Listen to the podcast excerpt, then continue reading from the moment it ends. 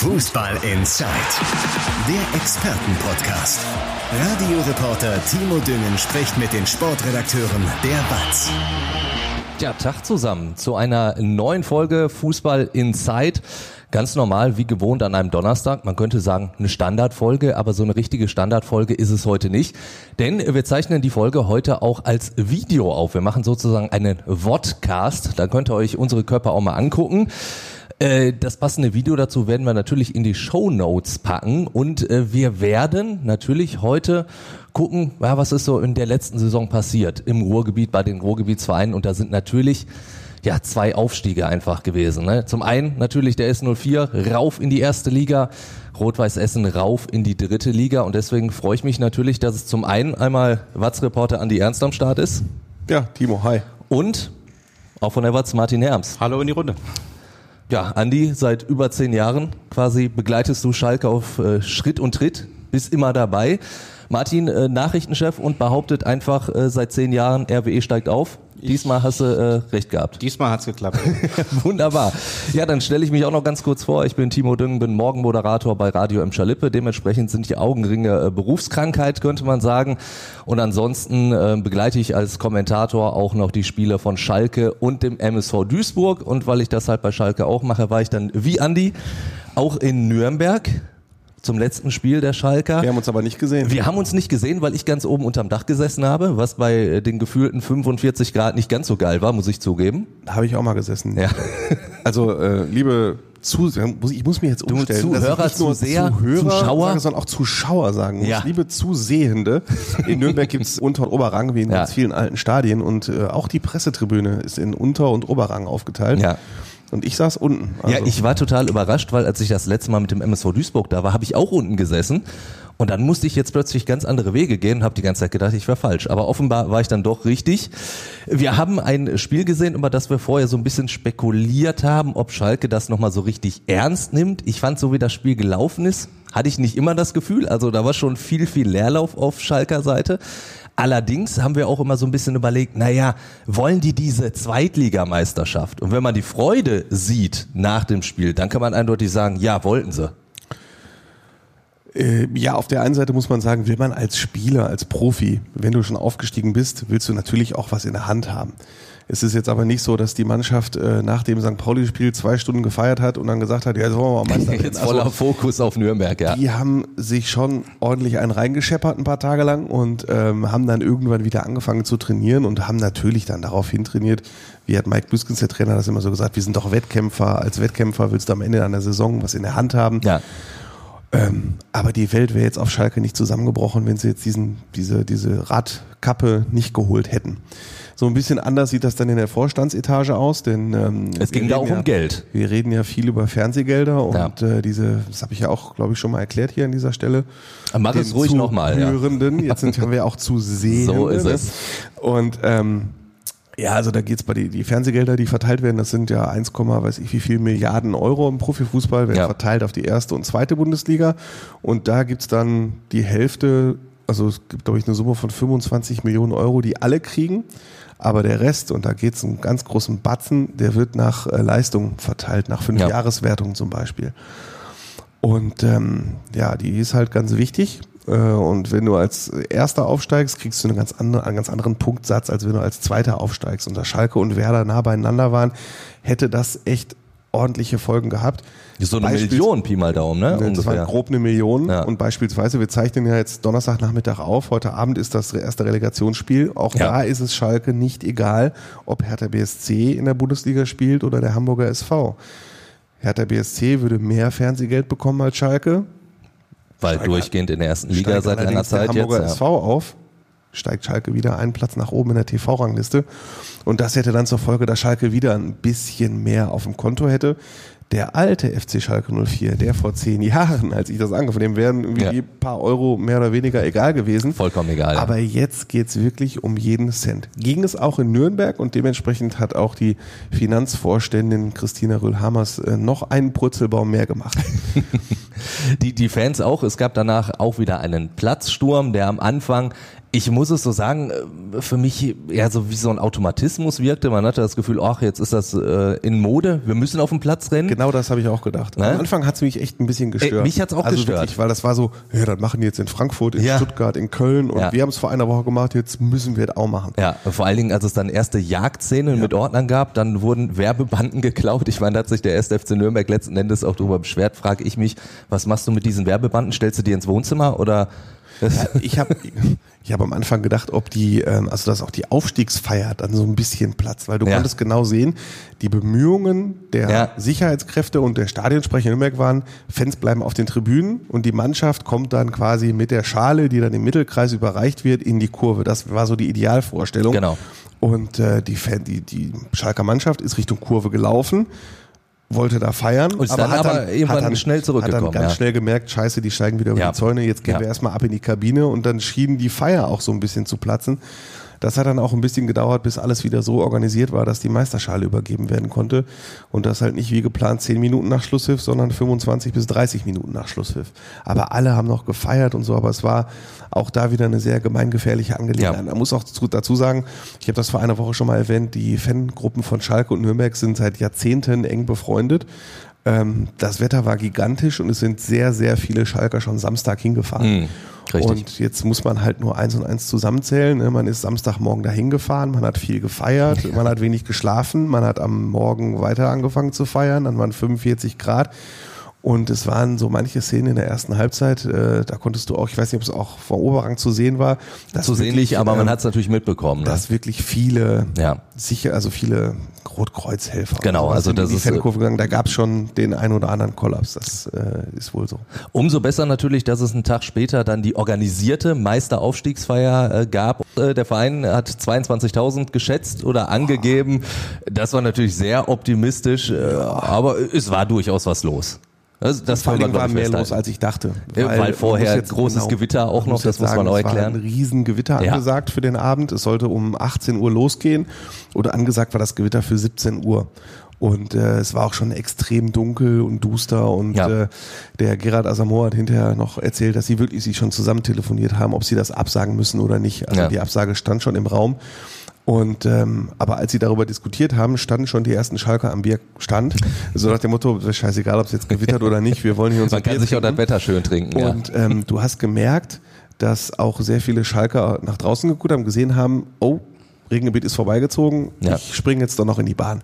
Denn es kam wirklich um 19.30 Uhr, 20 Uhr, kamen immer noch Scharen von der Straßenbahnhaltestelle. Also es wird immer voller und voller und voller.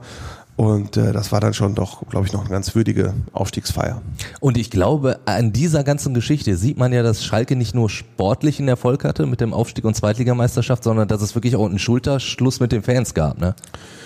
Ja, also ähm, wenn man jetzt die Verantwortlichen fragen würde, äh, also wenn man ähnlich argumentieren würde und man würde die Verantwortlichen fragen, ja, war nicht sogar geil, da ihr abgestiegen seid, dann sagt natürlich jeder Verantwortliche, nö. Ja. Weil hätte ja sein können, dass wir nicht wieder aufsteigen und dann ist der Verein halt komplett im Arsch so Richtig. ungefähr, ne? Also wenn wir uns das aussuchen könnten, wären wir natürlich drin geblieben. Aber aus diesem Abstieg, der entstanden ist, hat Schalke wirklich das Bestmögliche gemacht. Den Verein einmal komplett auf links zu drehen, teilweise weil es sich angeboten hat, durch Aufsichtsratswahlen zum Beispiel, teilweise notgedrungen, weil einfach keine finanziellen Mittel mehr da waren. Und so hast du jetzt einen Verein, den du vorfindest, der eine völlig neue sportliche Leitung hat, der einen völlig neuen äh, Vorstand hat, der einen völlig neuen Aufsichtsrat hat und der die Gelegenheit genutzt hat, den sehr umstrittenen Sponsorenvertrag mit Gazprom loszuwerden. Da hat Schalke sehr, sehr schnell Farbe bekannt und sich nicht nur in eigen, in den eigenen Mitgliederkreisen viel Respekt erarbeitet, sondern wirklich bundes, fast sogar europaweit. Ja. Und ähm, dass am Ende dieser Saison dann auch noch der Aufstieg steht, der durch diese fulminante Serie, acht Sieger aus neun Spielen, dafür sorgt, ähm, dass mit der Vollauslastung, die dann auch noch im März dazu Ja, kam, ne, richtig. dass jetzt auf einmal wieder 60.000 Leute in die Arena dürfen. Ja. Ähm, Schalke hatte also bezüglich auch noch das nötige Glück, das man da noch hat. Und das sorgt dafür, dass dieser Verein sich jetzt so einheitlich präsentiert, wie seit sehr, sehr langer Zeit nicht mehr. Vielleicht sogar seit 1997. Genau das äh, wollte ich ansprechen. Man hat das Gefühl, das ist jetzt eine Mannschaft, mit denen sich, mit der sich wirklich alle identifizieren jetzt mal wieder auf Schalke. Zuletzt war das halt, glaube ich, wirklich mit den Eurofightern so gefühlt, also 25 Jahre her. Wir werden natürlich, weil das jetzt am Samstag genau diese 25 Jahre her ist, auch noch eine Fußball in Zeit Sonderfolge machen. Also da könnt ihr euch auf jeden Fall auch schon mal drauf freuen. Ansonsten äh, habe ich aber das Gefühl, das ist jetzt mal für Schalke auch eine Chance, so richtig vorwärts zu gucken. Denn auf Schalke ist vieles immer so rückwärts gewandt. Du hast irgendwie diese Bergbaugeschichte, wo immer so drauf rumgeritten wird. Dann immer die Eurofighter, die quasi bei jedem Schalke-Fest rausgekramt werden, böse gesagt. Jetzt hast du mal wirklich die Chance, richtig nach vorne zu blicken, oder? Ja, die gibt es, ähm, allerdings auch nicht zu weit. Dafür ist Schalke, das darf man auch nicht vergessen, Aufsteiger. Und für Aufsteiger Klar. gilt der Satz, dass du erstmal nur ein Jahr nach vorne guckst, weil das erste Jahr ist schwer und du musst erstmal zusehen, gerade die Bundesliga wird sehr viel stärker sein in der kommenden Saison oder sag du mir irgendeinen automatischen Absteiger. Du konntest in der aktuellen Bundesliga-Saison konntest du schon sagen, boah, Fürth, Bielefeld, das wird schon eng. Ja. Und jetzt? Es gibt, Augsburg es gibt, äh, mischt natürlich mit. Augsburg, ich, ich sage es jetzt ne, natürlich neben dir nicht laut, aber ja, der VfL Bochum wird es im zweiten Jahr auch schwer haben. Ich sagen, könnte, also, könnte eng werden. Ja. Definitiv, ja. aber als FC Schalke kannst du jetzt nicht wie selbstverständlich sagen, ja.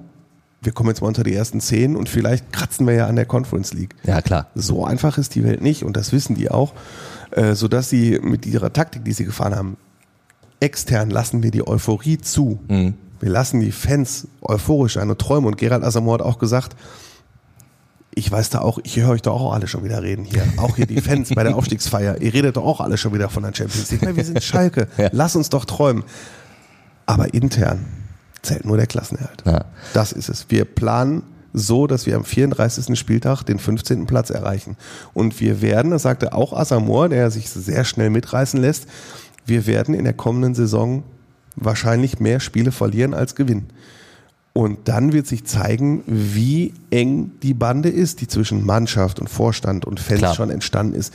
Jetzt war es natürlich einfach. Acht von neun Spielen gewonnen. Ne? Also heißt ja immer, wenn wir, äh, wenn es gut läuft, haben wir viele Schalker. so, ne? Und im Moment ist es ja so. Es läuft super, sind viele Schalker da. Nur sind die auch noch alle da, wenn es in der Bundesliga da mal ein bisschen schlechter läuft. Ja. Ja, es passt dazu, was Mike Büskens auch direkt auf der Pressekonferenz nach dem Nürnberg-Spiel gesagt hat. Er hat auch gesagt, wenn wir jetzt hochgehen, wir sind nicht mehr das Schalke, was wir vor ein paar Jahren waren. Ne? Es passt absolut, aber ich habe so weiterhin das Gefühl, es ist vielleicht auch ganz gut, dass man nicht mehr das Schalke von von ein paar Jahren war. Also weil, weil du halt diese ja diese Identifikation halt einfach jetzt hast. Genau, und ähm, da muss man dann der aktuellen sportlichen Leitung auch ein Kompliment machen, denn ähm, Ruven Schröder hat nicht nur darauf geachtet, bei, also der Sportdirektor, der den Kader plant, dass die Mannschaft sportlich gut genug ist, um wieder aufzusteigen, sondern dass da auch irre Typen drin sind dass da Leute drin sind. Er hat sich wirklich dann nicht nur geguckt auf die nackten Zahlen, guckt so auf den Zettel, aha, wunderbar, in dem Jahr 30 Tore, in dem Jahr 25 Tore, äh, der kann was, den hole ich, ja. sondern sich wirklich mit dem Hintergrund der Spieler beschäftigt, mit dem Charakter, gefragt, wie die Spieler sich in den Kabinen aufgeführt haben, um dafür zu sorgen, dass diese Mannschaft zusammenhält. Und bei der Verabschiedung der Spieler, es war ja äh, Tag nach der Aufstiegsfeier, ist die Mannschaft nochmal zusammengekommen und da gab es dann auch eine interne Verabschiedung, weil nicht alle Spieler äh, mit in die Bundesliga gehen können und da war wirklich offenbar wurde mir dann gesagt, zu spüren, wie diese Mannschaft wirklich zusammengewachsen ist, was für herzzerreißende Szenen sich da abgespielt haben. Im Profifußball ist das so, wenn du eine Aufstiegsfeier hast oder eine Abschlussfeier und dann sagt der Verein zu dir, Übrigens, morgen musst du nochmal antanzen zum Mittagessen. Ja. Dann sagt jeder Profi, oh nee, ich will in den Urlaub, lass mal und so. Ne? Ja, klar. Aber da waren alle wirklich heiß drauf, sich nochmal zu sehen, auch nach diesen zahlreichen Feierlichkeiten, weil sie sich einfach so gut verstanden haben. Und darauf wird es auch jetzt in der kommenden Transferperiode ankommen. Aber ähm, du hast, sehe ich gerade auf deinem Zettel, noch ich so hab viele, natürlich, wir haben, wir haben noch einige, weitere. wir haben einige ja. Schalker Fragen noch zu besprechen. Oh. Äh, wir sind ja schon bei der Kaderplanung drin. Du hast die verabschiedeten Spieler angesprochen. Genau. Äh, Salif Sané, äh, Tschadkowski, äh, Michailov, Windheim und Freisel. Also da, der war ja immerhin Stammtorwart jetzt. Trotzdem kommen alle Abgänge jetzt nicht so überraschend. Nein. Also, da also ist das war kein, erwartbar da ist, da eigentlich. Ist kein überraschender Abgang ja. dabei. Also Salif Sané, ähm, der war Innenverteidiger, das war der einzige mit einem Altvertrag, den sie nicht losgeworden sind, weil er so darauf verletzt war. Das heißt, es wird, glaube ich, selten in der Geschichte der zweiten Bundesliga einen Spieler gegeben haben mit diesem Jahresgehalt. Ja dass das nicht verlängert Und der dann so war. wenig gespielt hat. Ganz offensichtlich, äh, Marc Tschatkowski hat zwei Spiele mit insgesamt elf Spielminuten gemacht, das war auch klar, jetzt gucke ich nochmal auf den Zettel.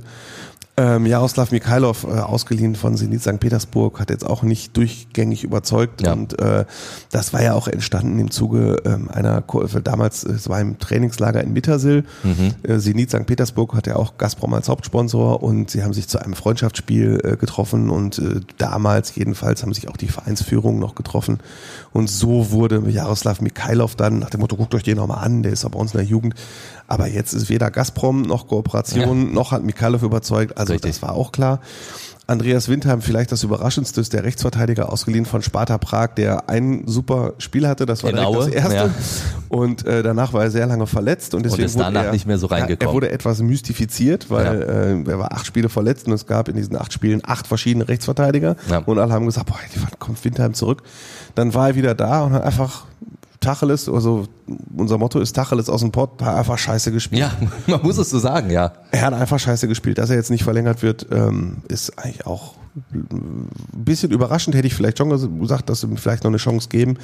Aber okay. Und Freisel, ja, ist der Torwart. Ja, das ist die das ist richtig. Disposition, über die wir wie oft geredet haben. Sehr Woche. häufig, ja.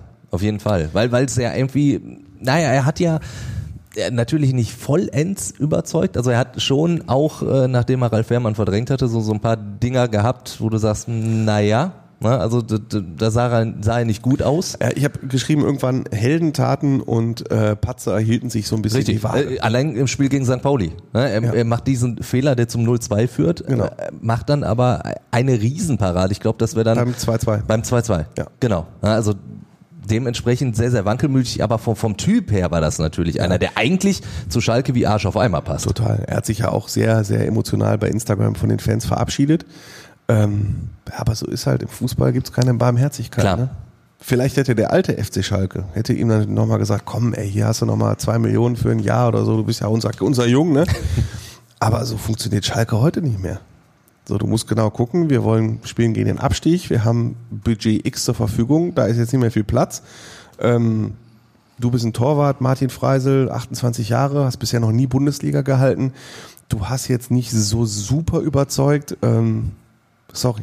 Ja, man, man kann das äh, sportlich absolut nachvollziehen, ne? also dass, dass man sich da äh, neu aufstellt. Jetzt sind zwei Spieler nicht verabschiedet worden, die auch nur ausgeliehen sind. Einmal Itakura, da gibt's aber die Kaufoption, die aber äh, für Schalke natürlich sehr, sehr viel Asche bedeutet, die dann äh, am Tisch gelegt werden muss. Und Darko Cholinov, da gibt's überhaupt keine Kaufoption. Der VfB Stuttgart hat alles selbst in der Hand. Aber jeder, der Darko Cholinov gesehen hat in den letzten Wochen auf Schalke, der will ja auch bleiben. ne? Also du, du hast ja das Gefühl, der ist da total heiß drauf, das Schalker Trikot zu tragen. Ähm, ja, ich hack das mal ab. Itakura ist ähm, der noch wichtiger für die Mannschaft als Cholinov. Ne? Klar. Ähm, weil Itakura war einer der besten Spieler der zweiten Bundesliga. Natürlich nach Terodde, der noch entscheidender war, weil er die ganzen Tore geschossen hat. Aber Itakura, japanischer Nationalspieler, ausgeliehen von Manchester City. Äh, die Kaufoption muss Schalke bis Ende Mai gezogen haben und die äh, beträgt äh, rund 5,5 Millionen Euro. Ähm, rund 5,5, weil die Vereinbarung in Pfund, glaube ich, gemacht wurde und weil man immer auf den Wechselkurs achten muss. Ähm, der alte FC Schalke vor zehn Jahren, der hätte darüber gelacht. Der neue FC Schalke muss sagen, Das ist schon sehr, sehr viel Geld, was dann weg Geld. ist. Und der, FC, der neue FC Schalke hat ja geschworen, diese Taktik ähm, auf die Zukunft zu wetten, nicht mehr anzuwenden. Schalke könnte natürlich Itakura jetzt kaufen und dann darauf setzen, dass sie bis zum 31. August, wenn das Transferfenster schließt, noch irgendeine für viel Geld loszuwerden. Also Malik Chow oder so. Ne? Ja. Könnte man ja machen. Wäre aber natürlich eine Wette auf die Zukunft und ein enormes Risiko. Und wenn sie sich an ihre eigenen Regeln halten, machen sie das nicht. Und dann müsste man normalerweise sagen, tja, 31. Mai, Portemonnaie ist leer. Sorry, Itakura geht nicht. Also das kann durchaus passieren und sie bereiten die Fans, finde ich, auch relativ sensibel darauf vor, dass ihr Aufstiegsheld zwar bleiben möchte, das hat Itakura ja mehrfach geäußert, aber im Fußball geht es ja nicht nur darum, was jemand will oder nicht, sondern es müssen halt auch Summen bezahlt werden. Und äh, Schalke kratzt gerade jeden Euro zusammen. Und deshalb nochmal, Schalke drückt die Daumen, dass der HSV hochkommt, weil dann wären wieder ein paar Euro mehr, die man zusammenkratzen kann. Äh, Chulinov, ähm, da ist der Fall so, ausgeliehen vom VfB Stuttgart äh, für diese Saison.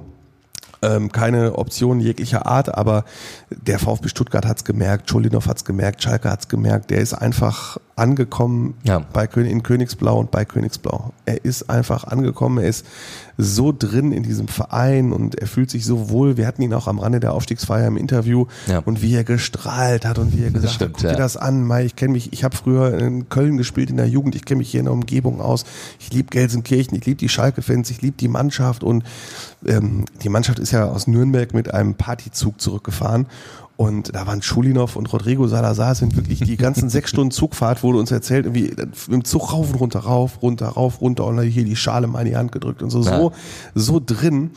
Der Ruven Schröder hat, der Sportdirektor hat so von mir gesagt, wenn du so einen Spieler hast, den du ausgeliehen hast, ohne jegliche Option, da überlegst du dir ab sechs Spieltage vor Schluss, ob du den überhaupt noch einsetzen Ja, sollst. stimmt, weil klar. normalerweise für die kommende Saison brauchst du den nicht, weil du kannst ihn nicht behalten. Und auch bei den Spielern lässt dann normalerweise alles irgendwie nach. So von wegen, ja, ich bin ja eh bald nicht mehr hier und so. Ne? Da musst du halt aufpassen.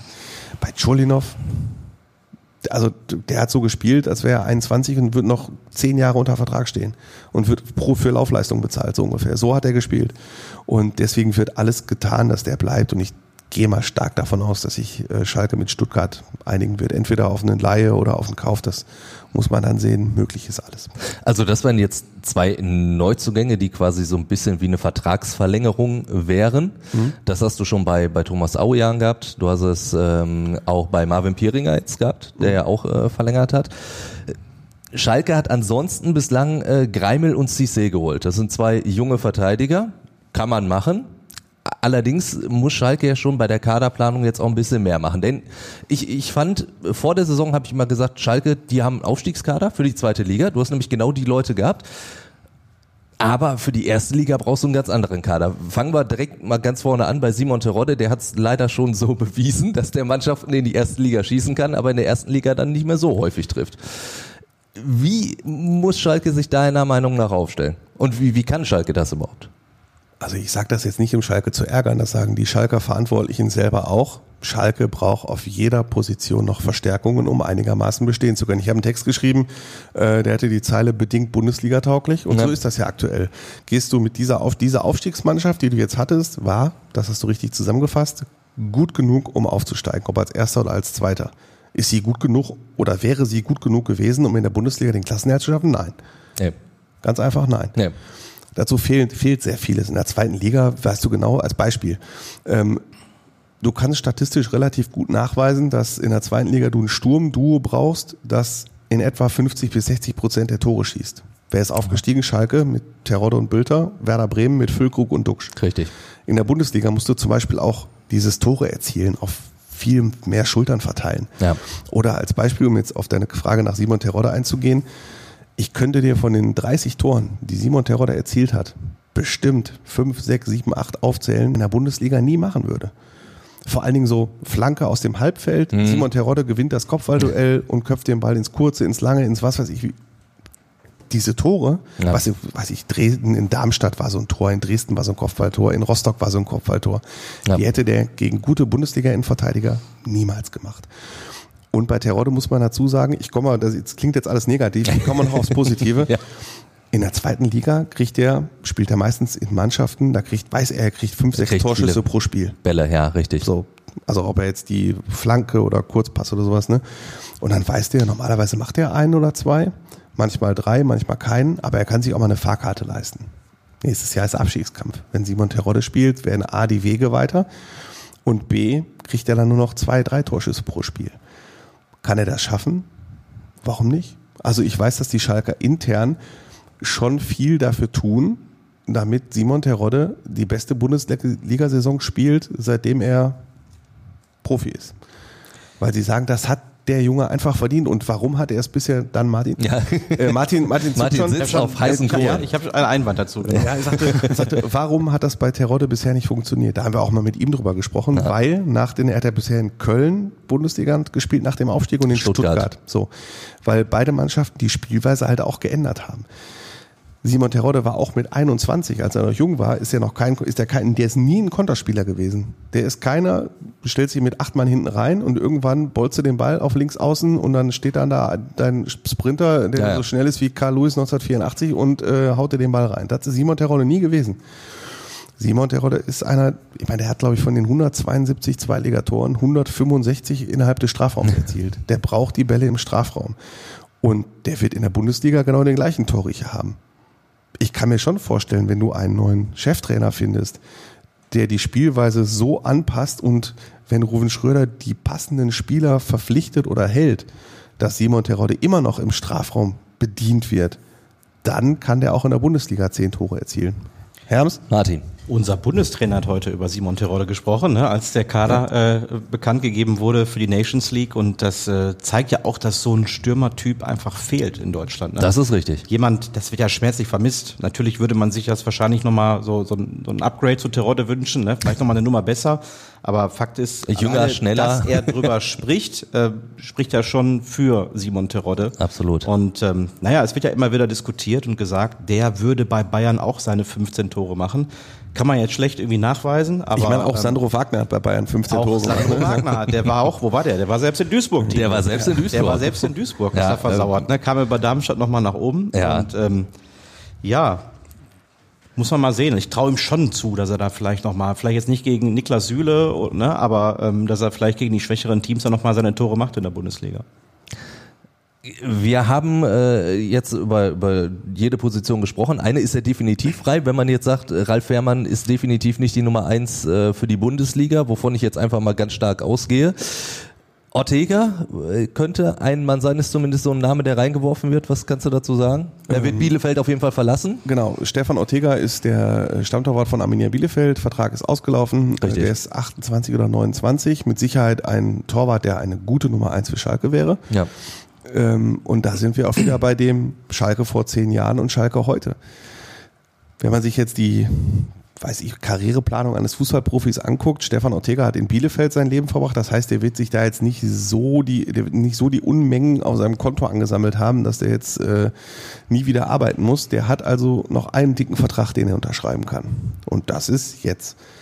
Und, und es könnte aber auch sein, dass der ganz dicke Vertrag, das war immerhin mal ein Gespräch, äh, die Ersatzbank beim FC Bayern München ist. Ne? Genau, also, ist sie aber nicht mehr, weil ich glaube, Ulreich hat verlängert. Ulreich hat verlängert, ja, ja, aber, aber schon zeigt, es zeigt ja, dass er genau. auch bei großen Vereinen dann durchaus auf dem Zettel steht. Wenn es um dicke Verträge geht, dann war in den vergangenen zehn Jahren der FC Schalke 04 immer ganz oben mit dabei und jetzt ist der FC Schalke ganz unten mit dabei. Also einen dicken Vertrag kannst du beim FC Schalke nicht mehr abschließen. Und äh, wenn Stefan Ortega sagt, ich will jetzt hier, weiß ich, geiles Publikum und wie die da gefeiert haben und hier Nummer eins auf Schalke und traditionsreicher Platz und so, ja dann vielleicht. Aber die meiste Kohle wird er beim FC Schalke nicht kriegen. Und das ist das ist halt auch die, die Realität. Und Ruven Schröder hat das auch mal so ausgedrückt, der FC Schalke muss dann auch mal lernen, Nein zu sagen. Damit meine ich, wenn Ortega sagt zum Beispiel, oder Person X, die halt sehr gut ist, ja, ich würde gerne auf Schalke spielen, aber ich hätte gerne eine Million Euro mehr hätte vielleicht der alte FC Schalke gesagt, ah komm, dann kürzen wir da noch mal rum und da noch und hier mal ein bisschen weniger und hier noch Porto-Geld weniger und so. Und äh, ja, komm, dann geben wir dir die Million mehr. Jetzt muss, sagt Schalke, nein, nein. Nee, hier ist Endstation, mehr gibt's nicht. Und dann kommen halt gute Spieler, vielleicht auch mal ein Ortega, nicht. Jetzt gibt's zwei Spieler noch, die mit guten Verträgen ausgestattet sind, die momentan nur ausgeliehen sind, mit Amin Arid und Osan Kabak.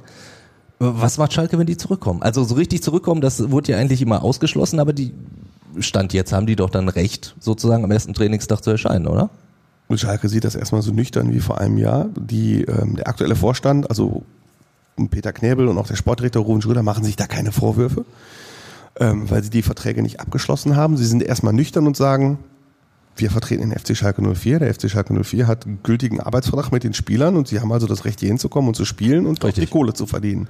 Damit musst du erstmal ausgehen. Sie sind auch im Budget so vorgesehen, als würden sie im Juli und August noch bei Schalke oder als würden sie fast sogar noch die ganze Saison auf Schalke, weil die müssen ja eingeplant werden. klar. Wenn du die Lizenz einreichst, musst du ja nachweisen, welche Spieler stehen unter Vertrag und Kabak und Arid stehen für das ganze Jahr unter Vertrag mit einer Schweinekohle. Also werden sie kommen verdienen viel Geld und wenn Schalke Pech hat, bleiben die bis zum 31. August, bis zum letzten Tag des Transferfensters und werden dann auf die Schnelle noch irgendwohin verliehen, so wie Genauso das vor einem Jahr, vor einem Fall Jahr war, genau. Ähm, als Aminarit nach äh, Marseille gegangen ist und Kabak nach äh, Norwich. Jetzt hat ähm, Aminarit ziemlich gut gespielt in Marseille, so dass äh, da ein Markt, hinten raus zumindest, ja, ne? Raus, am Anfang ein Markt, ein Markt für ihn Probleme ist da. gehabt, ja. Also die Schalke sind bei Arid sehr optimistisch, dass es was wird. Ähm, und ja, Kabak ist jetzt ein bisschen anders, aber auch da ist es nicht so, dass sich gar keiner bei Schalke meldet. Natürlich ist das Ziel, die beiden zu verkaufen, um sie A von der Gehaltsliste zu kriegen und B natürlich noch ein bisschen was einzunehmen. Ich denke mal, bei der Ablösesumme wäre Schalke auch gesprächsbereit. Sie wollen sich aber natürlich nicht über den Tisch ziehen lassen. Das Klar. ist auch klar. Aber klar ist das, um noch klarzustellen, äh, weder Arid noch Kabak, dann gibt's ja auch noch Rabbi Matondo, der in Brügge ziemlich gut gespielt hat. Auch der hat so einen fetten Altvertrag. ähm, von den dreien wird keiner in der Bundesliga für Schalke spielen. Das ist einfach nicht möglich. Jetzt haben wir über viele Personalien gesprochen. Die wichtigste fehlt natürlich noch, denn Schalke braucht einen neuen Trainer für die neue Saison. Und da wäre meine Frage an dich, welchen Typ Trainer Schalke braucht. Also wenn man jetzt guckt, so hinten raus hat es natürlich mit Mike Büskens sehr gut geklappt. Das war jetzt einer, der äh, ja die die emotionale Schiene gefahren ist. Also ich, ich möchte äh, Mike Büskens überhaupt nicht abstreiten, dass er auch taktisch was drauf hat. Also ich meine, der hat jahrelang Bundesliga-Fußball gespielt, war ja durchaus auch in der Bundesliga Trainer, zum Beispiel bei, bei Kräuter Fürth. Also insofern, der weiß schon, was er macht. Das, das möchte ich ihm gar nicht absprechen. Trotzdem ist das natürlich einer, der diese Emotionen geweckt hat. Und das hat man ja auch wirklich gemerkt, der diese Mentalität vorgelebt hat. Und genau die war ja die ausschlaggebende hinten raus. Denn die Sterne vom Himmel gespielt hat Schalke ja auch in den letzten Spielen dann nicht unbedingt immer. Also das waren ja schon, du hast in den richtigen Situationen die Tore gemacht, du hast, du hast halt immer diese Nervenstärke gehabt, aber du hast ja keinen Tiki-Taka-Fußball gespielt.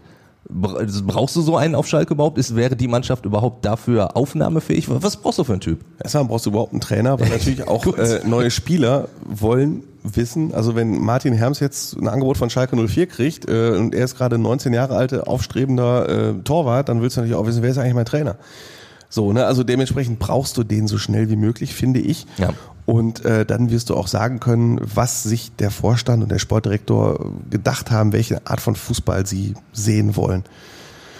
Ähm, es wird, denke ich mal, kein Rookie werden. Also es ist ja im Profifußball beliebt, dass man mal, ohne jetzt dem U19-Trainer von Wien Wiesbaden zu nahe zu treten, ohne zu wissen, wer es ist, boah, guck mal her, der Wien Wiesbaden hat einen super U19-Trainer, Ja. holen wir mal den aus der Versenkung und machen ihn mal zum Cheftrainer. Das ist auf Schalke im Moment schwierig. Das hat damit zu tun, dass äh, auf Schalke in der Bundesliga, gerade wenn du wieder ein paar Klatschen auch kriegen wirst, kommt der Wind nicht nur von vorne, sondern auch von beiden Seiten und von hinten so. Ne? Dann wird's also richtig hart.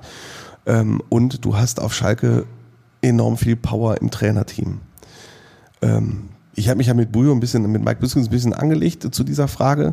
Ähm, da geht's darum, äh, dass es in der Branche, so wie ich bei den vielen, vielen, vielen, vielen Telefonaten, die ich geführt habe, rausgehört habe, es ist halt bei vielen Trainern echt ein Problem, dass du so ein, äh, dass du ein Trainerteam übernimmst. Dabei ist nicht das Problem, dass da schon ein Trainerteam vorhanden ist, sondern dass Mike Büskens da drin ist, Ja, ja. dass Gerald Asamoah Leiter der Lizenzspielerabteilung ist. Das sind zwei Legenden auf Schalke, Ja. die wirklich deren, deren Sätze wirklich zum Gesetz werden. Und wenn die den Daumen senken würden, Ja. dann war's das, ne? Moment, ich muss mal eben husten. Entschuldigung, ich habe zu viel geredet. Nein, Wir gehen gleich also, zu Martin, keine Angst. ja, die haben also eine ganz schöne Hausmacht auf Schalke. Ähm, Mike Büskens hat das, was ich in einem Text in ähnlicher Weise so formuliert habe, etwas fehlinterpretiert und hat gedacht, ich würde ihm Illoyalität unterstellen, vor allen Dingen auch im Umgang mit Dimitrios Gramotzis. Darum geht's gar nicht. Also ich glaube auch jetzt die, wieder Martin Herms an. Martin, du bist 55 Jahre, Fußballtrainer, hast drei Profivereine trainiert, hast alle Schäfchen im Trockenen und dann wird gesagt, pass auf, trainier Schalke, aber du musst Bujo und Asamoah übernehmen. Was sagst du da? Das macht halt auch nicht jeder. Ne? Es gibt ja viele Beispiele, wo ein Trainer kommt und sagt, pass auf, ich mach's nur komplett mit einem neuen, mit meinem eigenen Trainerteam. Ja. Ja, und so eine Konstellation, äh, da muss man sich zumindest mal überlegen, ob man das so macht. Ja. Dementsprechend würde ich dann prophezeien, ähm, dass es einer wird, der jetzt kein Rookie mehr ist, also keiner, den sie aus der U19 oder U23 irgendeines anderen Profivereins holen, aber auch keiner so der Sorte Labadia oder so, der jetzt Ende 50 ist und schon acht Profivereine hat. Also ein im Profifußball erfahrener Mann, der Schalke aber auch noch so ein bisschen für sich als Chance begreift. In die Richtung wird's, denke ich mal, laufen. Und mit der Trainersuche nach dem Aufstieg muss sich ja auch äh, Rot-Weiß Essen beschäftigen, um diese Brücke jetzt mal zu schlagen, damit Andi mal ein Päuschen machen kann. Ich trinke Kaffee. Gibt es ja viele Parallelen irgendwie. Ne? Irgendwie Aber- schon, ja, ja, ja, also ja, Die, diese, diese große Sehnsucht, klar, auf Schalke war die nur eine äh, Saison lang, weil man direkt einen Wiederaufstieg ge- geschafft hat. Bei, bei RWE waren es natürlich jetzt äh, 14 lange Jahre, diese Rückkehr in den Profifußball. Aber äh, nach diesem Spiel, äh, jetzt am Samstag, da war ja kompletter Ausnahmezustand in Essen. Ne? Ja, absolut. Also das hat so viele Emotionen freigesetzt, dieser, Ja. dieser Aufstieg. Das waren einfach ja Sachen, du hast schon angesprochen, 14 Jahre hat man auf sowas, auf sowas ähnliches zumindest gewartet. Ähm, Im Ansatz hatte man das noch vor einem Jahr, äh, damals als man das Viertelfinale im Po- DFB-Pokal erreicht hat gegen Bayer Leverkusen, Ja, dieser stimmt. Erfolg. Das Problem war eben, das war letztes Jahr im Februar, also mitten in einer harten Phase der, der Corona-Pandemie. Äh, demnach konnte man das ganze Ding auch nicht so wirklich ausgelassen feiern, auch wenn es da so ein paar Autokurses gab. Aber das war jetzt mal das erste Mal, wo sowas wie richtig große Freude einfach ähm, freigesetzt wurde. Und ja, die Leute haben sich das ja verdient. Ich meine, 14 Jahre, so lange war Rot-Weiß Essen mehr oder weniger ein Synonym für Erfolglosigkeit. äh, man hatte immer wieder, das war, mischte sich mittlerweile auch so eine Art Gleichgültigkeit bei den Leuten rein. So, ne? Du hast immer wieder die gleichen Gegner und immer wieder war klar, du konntest die Uhr nachdrehen. Spätestens im Herbst war dann die Geschichte wieder vorbei. Ja. So in den letzten drei Jahren hat das Ganze so ein bisschen Fahrt dann aufgenommen mit der Verpflichtung von Jörn Nowak als Sportdirektor. Dann hat man auch ein bisschen mehr Geld in die Hand genommen und äh, scheiterte dann eben an den äh, Schwierigkeiten der Regionalliga West, eben dass nur einer aufsteigen konnte im ersten Jahr, als das, äh, als die Saison unterbrochen wurde durch die Corona-Pandemie letztlich abgebrochen wurde, war der SC Verl knapp vor. Dann hatte man dieses gigantische Aufstiegsrennen mit dem BVB 2, ne, eine Mannschaft, äh, die wirklich gespickt war mit Top-Leuten. Einer davon Ansgar ist Knauf. gestern, Gestern. Europa League-Sieger geworden. Richtig. Das muss man sich auch mal vorstellen. Ja. Der turnte dann vor, vor einem Jahr dann an der Essener Hafenstraße rum in der Ja. vierten Liga. Wahnsinn. Äh, Das war schon eine Wahnsinnsmannschaft. Da hat man dann letztlich dann drei Punkte weniger gehabt äh, nach, nach so einer langen Spielzeit. Und äh, jetzt hat man sich dann ein sehr intensives Rennen, ein Auf und Ab mit Preußen Münster geliefert.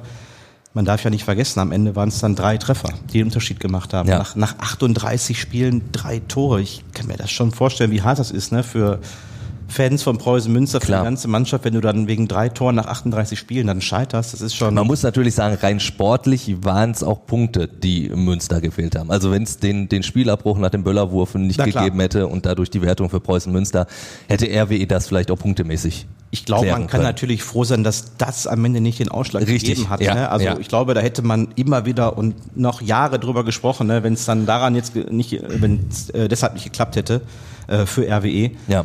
Demnach war das schon in Ordnung so. Rot-Weiß war einfach mal dran nach so vielen Jahren, nachdem man letztes Jahr auch knapp gescheitert ist und ähm, ja, haben sich's aus verdient und wie gesagt, das hat so viele Emotionen freigesetzt, aber auch neue Erwartungen natürlich. Äh, absolut, über die werden wir gleich sprechen. Wir haben natürlich auch äh, ein paar Bilder äh, von, von der Hafenstraße mit dabei. Also man sieht leicht natürlich auch der Platzsturm, auch der gehörte in Essen dann dazu. Ja, den wollte man ja unbedingt vermeiden. Hat ja eine, eine, Woche, darauf eine Woche lang gepredigt, hat, es. hat wunderbar funktioniert. Nach zehn Sekunden war der Platz geflutet. ähm, das war aber auch irgendwie erwartbar. Das, Ja. konntest du auch, auch ganz, das konntest du einfach nicht mehr aufhalten, diese ganzen Emotionen, wenn du 14 Jahre lang äh, irgendwie nichts gewinnst gefühlt. Richtig. Das ist dann halt nicht wie in München oder so, wo man dann jedes Jahr die Meisterschaft feiert. Äh, entsprechend fallen Wo die Leute Partys aufgefeuert, äh, äh, aufgefordert werden müssen, damit sie das überhaupt ist ja auf der Tribüne bleiben. Ein Pflichtprogramm, dass Ja. du da überhaupt feierst. Und äh, ja, so ein Verein wie Rot-Weiß, ich habe das letztes Jahr gesagt, das ist so ähnlich wie Schalke, nur vielleicht eine Etage tiefer. Ja. Ne? Und ähm, das äh, ist ein Club, der hat sehr, sehr viel Wucht. Ne, Das hat man gesehen. Danach gab es halt so einen so einen Marsch durch die ganze Stadt. Also Ja. mehrere tausend Leute sind da äh, durch ganz Essen gezogen. Und ähm, ja, die Leute haben sich das einfach verdient. Das äh, dass endlich mal wieder mal was anderes jetzt sehen, das ist auch mal ganz wichtig. Ne? 14 Jahre lang oder beziehungsweise 10, 11 Jahre in der Regionalliga West immer die gleichen Gegner, immer wieder irgendwelche Zweitvertretungen, Ja. SC Wiedenbrück, No-Name-Teams, man tingelt durch die Dörfer. Ähm, das ist einfach mal wichtig. Ich glaube, das Erste, was die Leute gemacht haben, die haben erstmal auf die Tabelle geguckt und äh, schaut, gegen wen spielen wir ja nächstes Jahr. Ne? Waldorf Mannheim, Kaiserslautern, ist natürlich dann schon mal... Na gut, Kaiserslautern hat ja die an- Chance, Ja, über die Relegation ja, vielleicht noch einen Aufstieg zu Dresden, schaffen. Genau, ja. aber, aber, beide äh, Clubs äh, sehr, sehr cool und vor beide allem nicht mit, so, nicht so schlecht. mit ordentlichen Fans auch am Start auf jeden Fall. Äh, Ich habe das Spiel von, von RWE gegen, gegen Aalen ja nur aus der Ferne miterlebt, also wirklich nur per Ticker, weil der MSV Duisburg ja zeitgleich äh, gegen den SCFR gespielt hat. Aber ich hatte so das Gefühl, da das Essen auch wirklich gar nichts hat anbrennen lassen. Ne? Also die, die Führung ist äh, halbwegs früh Ja. gefallen, dadurch zeigt gleich dann sogar noch irgendwann die- der Rückstand für Münster und dann hatte man nicht mehr das Gefühl, also wie gesagt, ich kann es nur per Ticker beurteilen, aber dass Ja. dann aber irgendwas schiefgehen könnte. Nee, es war dann nicht, letztlich nicht so nervenaufreibend. Ja. Also ich habe auch das äh, Parallelspiel geschaut dann über den Stream und man hat dann schon nach 20 Minuten gemerkt, okay, Köln lässt sich hier nicht hängen. Das war so ein bisschen so die Befürchtung, die man auf Essener Seite hatte, dass sich Köln 2 da total irgendwie hängen lässt und möglicherweise abgeschossen wird. Dem war nicht so. Also dann ging man auch noch in Führung nach einer halben Stunde. Die war dann auch total verdient. Ja. Und spätestens da war eigentlich klar, dass äh, die jetzt nicht fünf Stück kriegen müssen. Ne? So, und dann machte Rot-Weiß eigentlich auch, haben sehr souverän gespielt, machten dann das 1-0 und spätestens dann mit diesem 2-0 war dann alles klar. Ne? Weil irgendwie, auch wenn man überlegen ist, hat man ja schon mal alles erlebt im Fußball, Standardsituation, irgendeine unglückliche Klar, Aktion. kann immer 1-1. passieren, aber Nach dem 2-0 war dann eigentlich alles klar und dann hat man das Spiel nur noch verwaltet. Münster schoss zwar noch dann zwei Tore, aber zu dem Zeitpunkt hätten die dann sechs Stück schießen müssen und das war dann einfach utopisch und äh, ja, es war ja, die Saison war ja schon nervenaufreibend genug und das stimmt wohl. So ein ja, Fotofinish irgendwie in der letzten Minute mit noch einem Tor oder so, das äh, hätten, glaube ich, die Nerven nicht ausgehalten der Leute hier. Deswegen, ähm, nee, das war schon am, am letzten Spieltag schon, schon sehr, sehr souverän. Ähnlich souverän wie in der Vorwoche äh, in Lotte gegen Rödinghausen. Ähm, ja, dann müssen wir natürlich wieder über diesen Trainerwechsel sprechen. Letztlich äh, hat man wohl alles richtig gemacht, auch wenn äh, Christian Neiter das vielleicht anders sieht. Er hat dann im Interview äh, mit unserer Redaktion dann natürlich gesagt, jo, er hätte es auch, natürlich hätte er es auch geschafft. Ist ja klar, Klar, was dass soll er das, sagen, Dass ne? er das sagt, was soll er auch sagen, weil er sagte, die Mannschaft hätte irgendwie einen Impuls gebraucht und den hätte sie durch das 0-0 von Münster äh, in Wiedenbrück bekommen. Mhm. Andererseits sage ich, so eine ähnliche Situation hatten wir dann vor ein paar Wochen. Da hat äh, Münster 3-3 in Lippstadt gespielt Ja. und äh, der Impuls war dann äh, die schlechteste Saisonleistung von RWE zu Hause. Also da fehlte schon irgendwie was und ähm, der Verein hat dann, das muss man eben so sagen, dann doch schon alles richtig gemacht am Ende, dass man nochmal auf die letzte Karte gesetzt hat, auf diesen Trainerwechsel und hat geklappt, auch wenn man jetzt noch ein bisschen unter Vertrag hat, natürlich für ein Jahr. Tut Ja. auch weh, ist auch eine ordentliche Summe, die man bezahlen muss, aber das hat man dann, glaube ich, dann in Kauf genommen. Du hast die ordentliche Wucht von Rot-Weiß Essen angesprochen. Und ich muss sagen, wenn man jetzt sich so die Konkurrenz jetzt in der dritten Liga anguckt, unter anderem den MSV Duisburg, da muss man aus Duisburger Sicht ich finde, Angst haben, dass Essen aufgestiegen ist. Klar freut man sich auf die Derbys, aber so ein bisschen hat man schon das Gefühl, dass Essen dem MSV schnell den Rang ablaufen kann, weil du halt in Essen die jetzt diese Wahnsinns-Euphorie hast, Ja. während du in Duisburg seit zwei Jahren gefühlt nur auf die Fresse kriegst. Ich meine, wenn ich dazwischen Ne? gehen darf, ähm, RWE hat ja irgendwie auch, oder von Markus Ulich habe ich einen Satz gelesen, wir wollen zu den Top 25 Ja. in Deutschland gehören langfristig. Ne?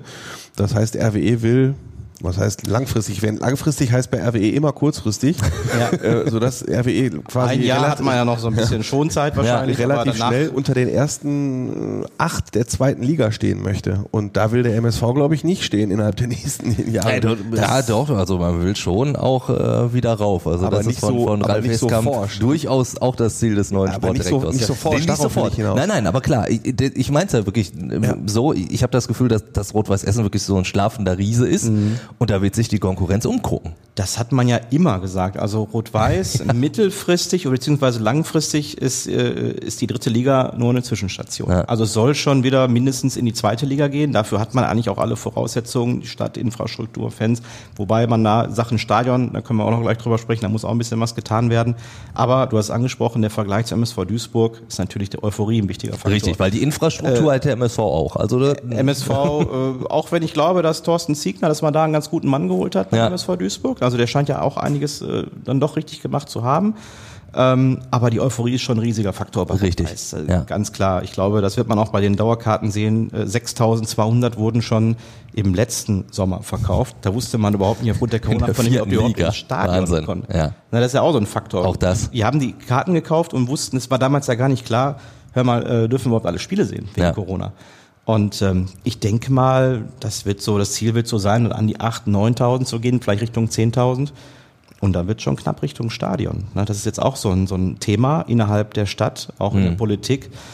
Dieses Stadion wurde ja damals äh, in, in drei Schritten geplant. Der erste wurde ja vollzogen, da hat man äh, 20.000 Zuschauer Fassungsvermögen. Da muss man allerdings immer den Gästeblock abziehen. Das Problem hatten wir ja am letzten Samstag gegen Aalen, dass man den frei halten musste, weil Ja, dann eben ein paar Zuschauer kamen. Demnach bleiben unterm Strich 16.500 Heimkarten. Das wird in Spielen gegen Duisburg, Dresden oder Kaiserslautern, Ja. ne, Waldhof Mannheim 60, wird das schon eng. Ja. Ja, so der erste Schritt wäre dann, der geplant ist, äh, die Ecken zuzumachen. Ich wollte gerade sagen, wären es dann bei 25.000. Aber der erste Schritt wird dann immer, sowas dauert ja immer. Ne? Ja. Bis sowas umgesetzt, bis sowas Klar. überhaupt dann beschlossen wird, wird wahrscheinlich die erste Saison schon um sein. Ja. Na, so, wer bezahlt das? Beteiligt sich Rot-Weiß? Ja, nein. Ne? Also aus welchem Topf äh, äh, wird es dann bezahlt? Das ist erstmal die wichtigste Frage, die dann gelöst werden muss. Aber Fakt ist, der Verein braucht das. Und im nächsten und im letzten Schritt will man ja nochmal so einen Oberrang bauen, dann wäre man bei 35.000. Das wäre dann irgendwann natürlich dann für die zweite Liga dann angemessen. Aber das sind natürlich so Fragen, die beschäftigen jetzt den Verein. Sponsoren, da gab es wohl schon die ersten wichtigen Signale. Da ist jetzt, da muss man natürlich auch jetzt mit hausieren gehen, ne? mit dieser ganzen Euphorie. Richtig, und auch da wieder große Konkurrenz zum MSV. Zum ne? MSV. Wenn, wenn du als Sponsor, das muss ich ja als, als äh, Duisburger sogar sagen, Ja.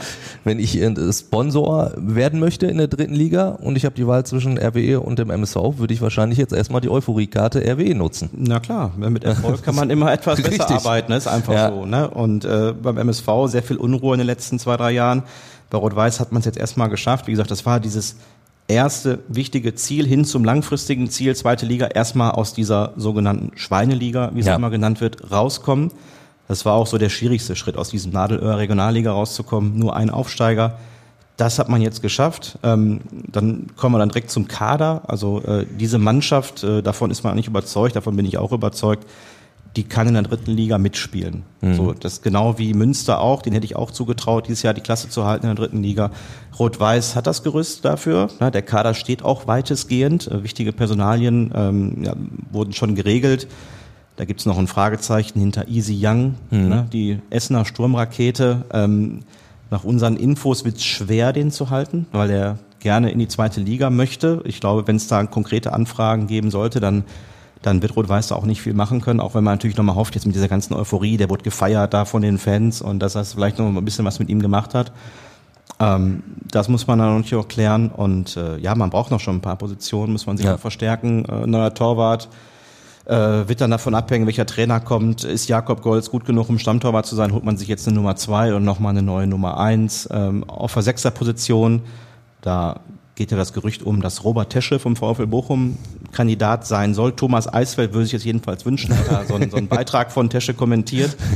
Wird ja irgendwie passen, so diese Bochumer Connection Ja, ne, mit. Bastians, mit Eisfeld. Ja. Robert Tesche, 35. Ähm, klar ist der Fragezeichen, also das Alter ist irgendwie ein Fragezeichen, aber das ist schon, wäre für die dritte Liga. Das wäre schon äh, eine da sieht man Verstärkung, schon, Frage, ne? in welche Regale Rot-Weiß Essen Ja. da greifen will. Und ich Ja. meine auch Belinski ist ja ist auch kein schlechter, den man geholt hat jetzt. Du hast ihn ja jetzt gesehen. Ich ne? habe ihn jetzt In- gesehen, also er hat, ne? dass es 1-1 gemacht hat, also Ja. den SCFL zum Klassenerhalt geschossen. Ja. Das ist schon einer. Also Ja. da hat RW schon einen guten Fang gemacht Der direkt. hat ja neun Tore gemacht, das ist jetzt vielleicht nicht sonderlich viel, Aber die hinten meisten raus davon hat er hinten raus Ja. gemacht. Der ist ja so ein Typ, der kam ja, das ist ein Amateurfußballer. Ja, richtig. Der ist durch kein NLZ gegangen, Ja. also einen sehr kuriosen äh, Weg auf jeden Fall gemacht. Ähm, aus Bochum, Bochumer Junge und der musste sich wahrscheinlich so ein bisschen noch an die dritte Liga Profifußball dran gewöhnen. Ja. Aber hinten raus hat's Klick gemacht. Und das ist so ein bisschen so die Hoffnung der RWE-Verantwortlichen, dass der jetzt angekommen ist in der, in der, in der dritten Liga. Und ähm, da hat man auf jeden Fall schon mal einen Baustein, aber die werden da schon noch eine Menge machen. Ja. Bin, ich mir, bin ich mir ganz sicher. Wie gesagt, so alleine dieses, dieses Konstrukt, ne, dieses Kaders, also das Gerüst ist schon stark hinten in der Abwehr, ne, mit Heber, mit, mit Herzenbruch, Blechati, Bastians, Mittelfeld, Eisfeld, Tarnath, Harenbrock.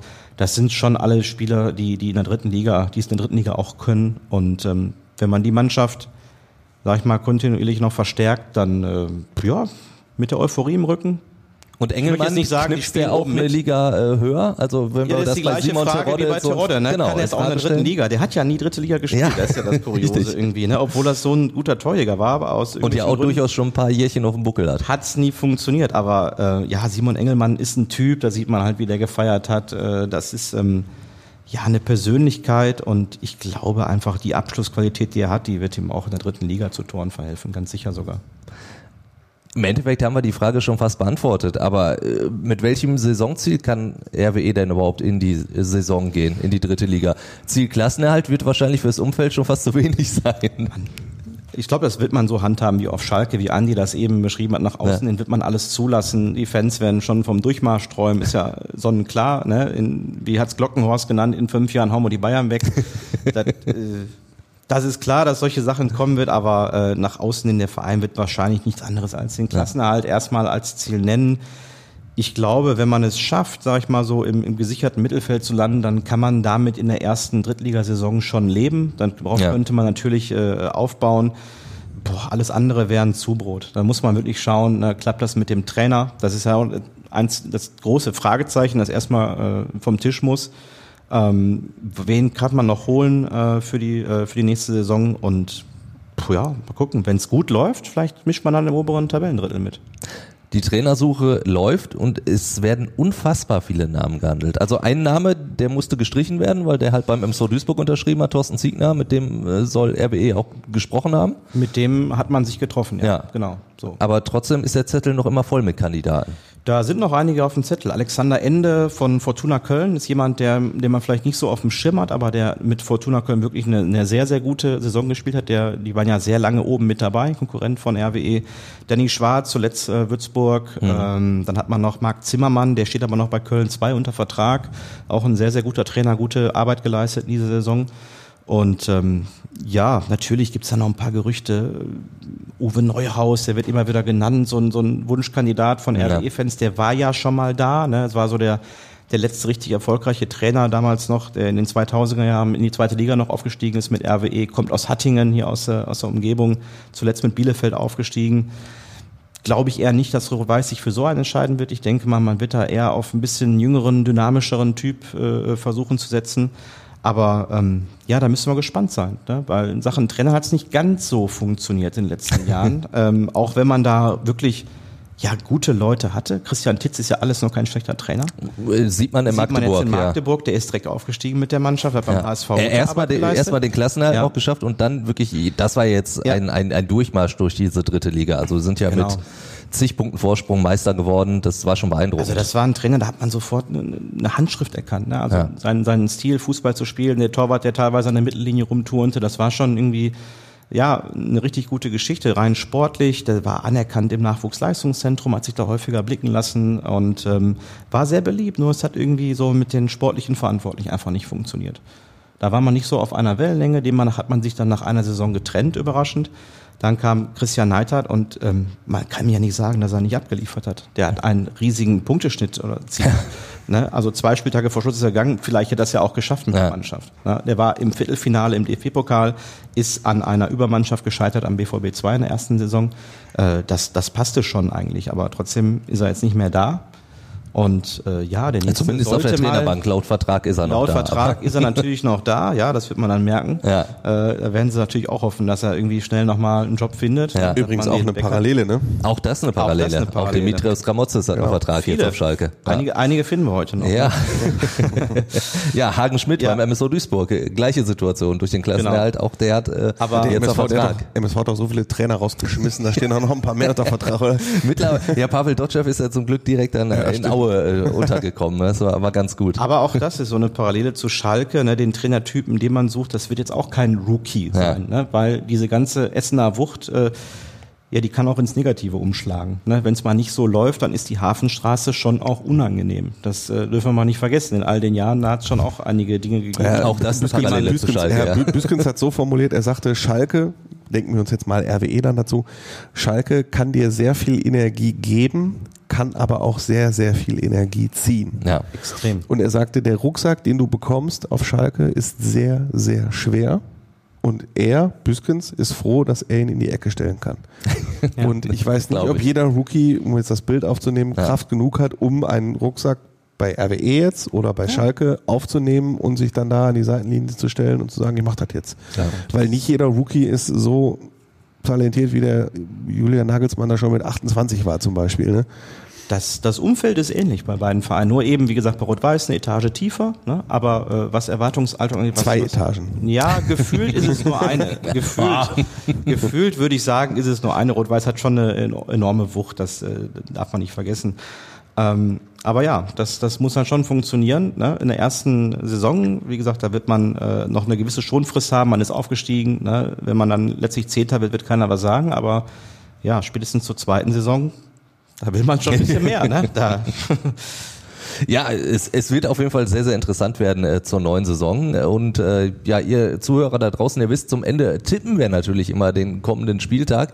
Jetzt gibt es nur nichts zu tippen. Deswegen äh, lassen wir die Saison nochmal so ein bisschen Revue passieren und würden Noten verteilen für die einzelnen Revierclubs und deren Saison.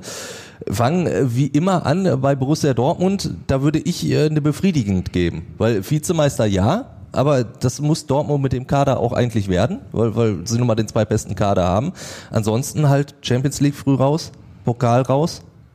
Ja. Ist eine befriedigend doch Ja, ich- nahezu die beste oder bist du sogar noch schlechter Pendel unterwegs? zwischen befriedigend und ausreichend. Also, dass man Zweiter wird, so als Borussia Dortmund, ist ja eigentlich mittlerweile schon so. Sollte Standard sein, sollte ja. eigentlich Standard sein. Das hat man dann geschafft.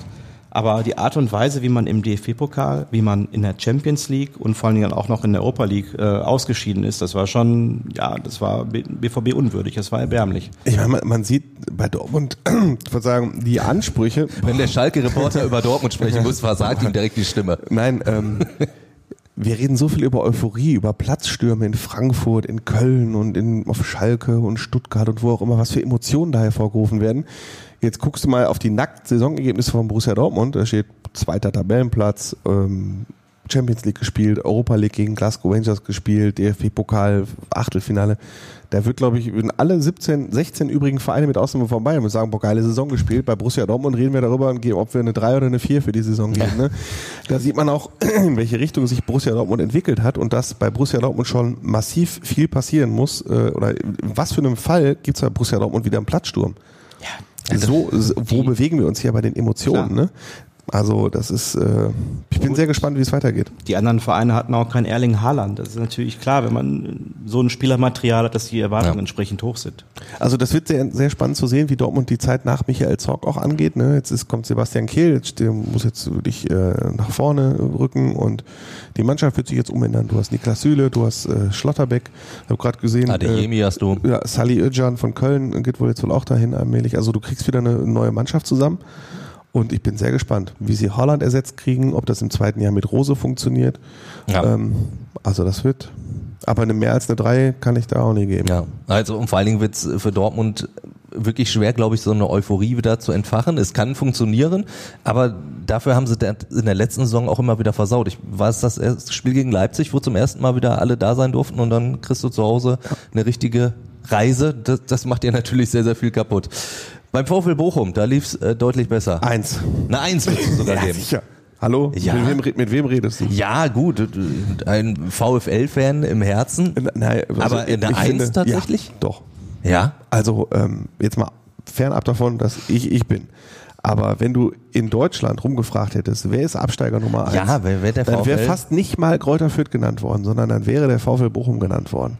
Guck dir die an, welche Spieler, mit welchen Spielern Bochum in die Bundesliga gegangen ist, wenn du siehst, boah, die haben Kapitän Lucia, 36 Jahre alt, noch nie Bundesliga gespielt, wie soll das funktionieren?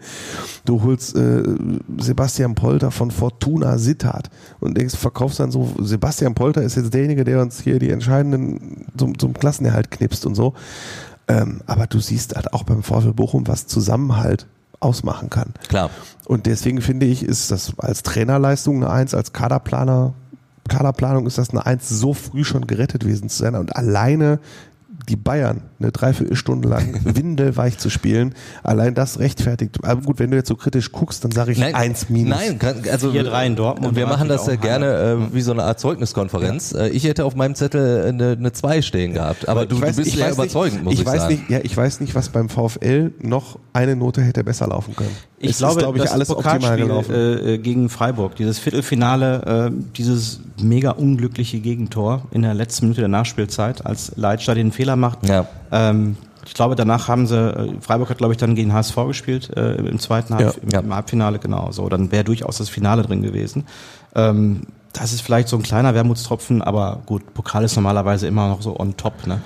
Ähm, ja, da kann man sagen 1,5. ich würde mal so auf eine 2, 2 plus gehen. Ja, dem ja, guck mal, dann, dann Ja, da treffen wir uns ja halbwegs in der Mitte. das kann beim VfL eigentlich kaum besser laufen. Dann Schalke. Äh, hätte ich bei mir auf dem Zettel auch eine 2 stehen, weil weil es halt natürlich Schwierigkeiten gab in der Saison. Am Ende hast du das Ziel aber erreicht und am Ende ja durchaus, ja, immerhin auch schon am vorletzten Spieltag, du bist Meister geworden. Das ist eine 2 für mich. Ja. kann man so sagen. Man kann Schalke ich auch 04 nie, also interessant, dass wir jetzt die Saison, über die wir jede Woche so lange geredet haben, jetzt in einer Ende Note mit- so, am Ende zwei. Eine zwei, fertig. Au- Erst aufgestiegen, Meisterfeier, Note 2.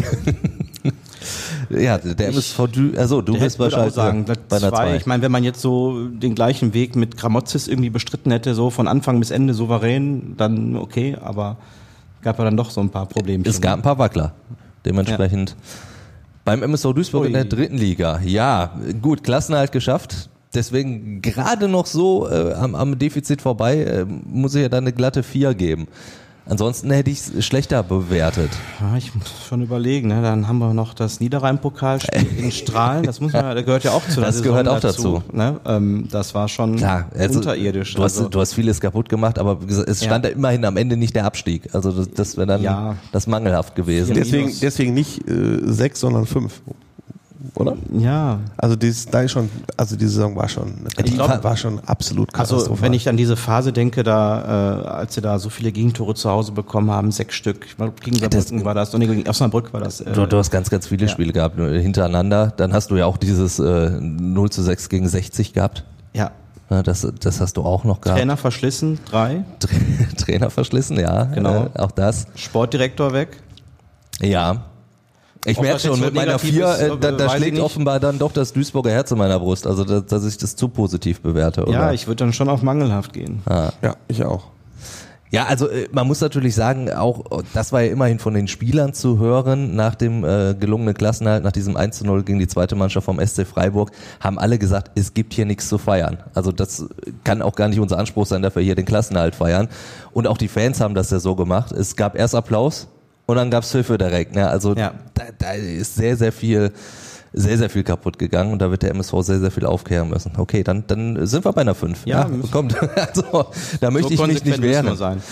Ja, bei Rot-Weiß Essen wäre ich jetzt auch bei einer 2, weil es halt auch ja durchaus eng war. Ne? Also die 1, klar, wäre es, wenn du komplett von Anfang an so durchmarschiert wärst. Genau. Aber Ich, ich sage auch äh, Pokalfinale nicht erreicht und Böllerwurf. Pokalfinale nicht erreicht, Böllerwurf, Trainer entlassen, Ja. äh, Trainer entlassen. Also das vor Schluss. sind, deswegen, das Zwei. kann dann doch keiner eins nee, sein. dann. deswegen. Ja, gut, den Estland wird's egal sein, ne? Ja. aber Ziel ist erreicht worden. Ja. Klar, aber ähm, so wie die ganze Saison gelaufen ist, denke ich schon, ja. Schwimme mal mit. Ja. Zu zwei. Zu guter Letzt Rot-Weiß Oberhausen. Da verlasse ich mich auf Herms, weil Herms kennt sich super aus da in Oberhausen. Ich äh, würde denen auch eine 2 geben. Ja, habe ich auch auf meinem klar, Zettel stehen, Lange, ja. Ganz lange oben mitgespielt, wenn man bedenkt, RWO, die haben wirklich viel, viel geringere Mittel als äh, Rot-Weiß, nicht nur was die Fans angeht, sondern natürlich auch das, das äh, Finanzielle.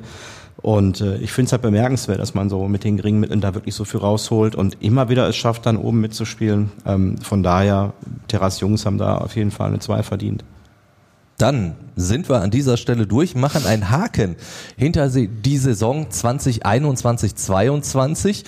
Wenn ihr natürlich noch weiterhin Fragen habt, Anregungen, wie wir in die neue Saison gehen sollen, dann immer her damit. Ihr könnt uns eine Mail schreiben, hallo at fußball-insight.com oder ihr schickt uns äh, WhatsApp-Nachrichten.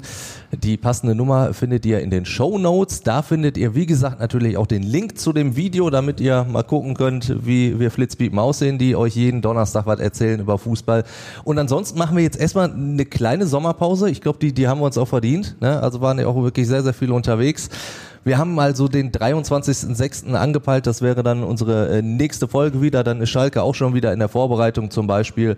Und äh, ja, dann würde ich sagen, hören wir uns da wieder. Ansonsten gibt's aber natürlich auch noch die Sonderfolge. Also so ganz Morgen in die Pause. reinhören auch, ja. Morgen reinhören äh, zum äh, 25 Jahre Schalke Eurofighter. Also so ganz Pause machen wir noch nicht. Und natürlich sollte Schalke möglichst bald einen neuen Trainer präsentieren. Also dann werden Andi und ich uns natürlich auch nochmal zusammensetzen. Das ist ganz klar. Genau. So.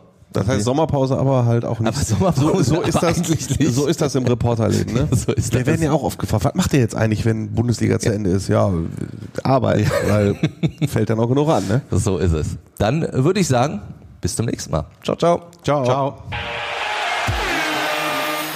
Fußball Inside, der Expertenpodcast. Von den Lokalradios im Ruhrgebiet und der Watz.